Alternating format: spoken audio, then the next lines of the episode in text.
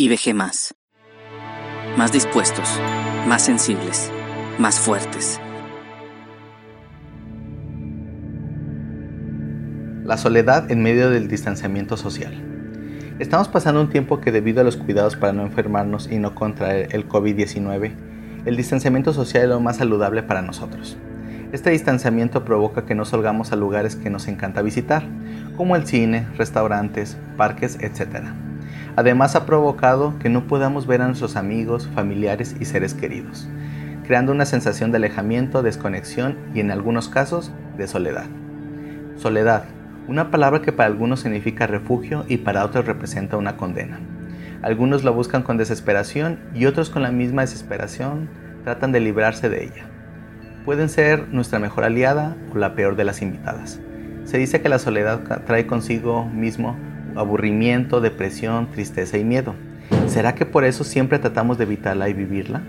Vivimos en un mundo donde parece que es difícil estar solos, gracias al Internet, redes sociales, celular, etc. Sin embargo, la gran cantidad de suicidios, adicciones y la gran venta de antidepresivos derivadas de un sentimiento de soledad muestran que el humano en realidad se siente solo.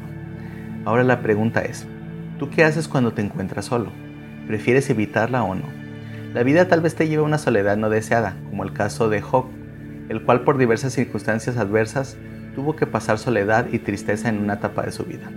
O tal vez la vida te lleve a elegir la soledad como el profeta Jeremías, que debido a las circunstancias de la vida encontró en la soledad el refugio que necesitaba. La soledad sirve para conocernos mejor.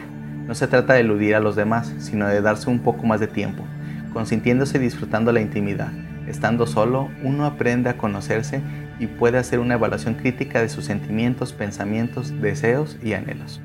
Ya sea que estés pasando una soledad como la de Job o la de Jeremías, recuerda que de manera contradictoria, en la soledad es cuando estamos menos solos, pues ella nos ubica en un alto grado de reflexión hacia todo lo que nos rodea. El frenar nuestro ritmo de vida acelerado, ocupaciones y actividades demandantes ha provocado en muchos una sensación de alivio, tranquilidad y descanso. A veces necesitamos un espacio y tiempo para volver a la normalidad y ver de mejor forma las cosas.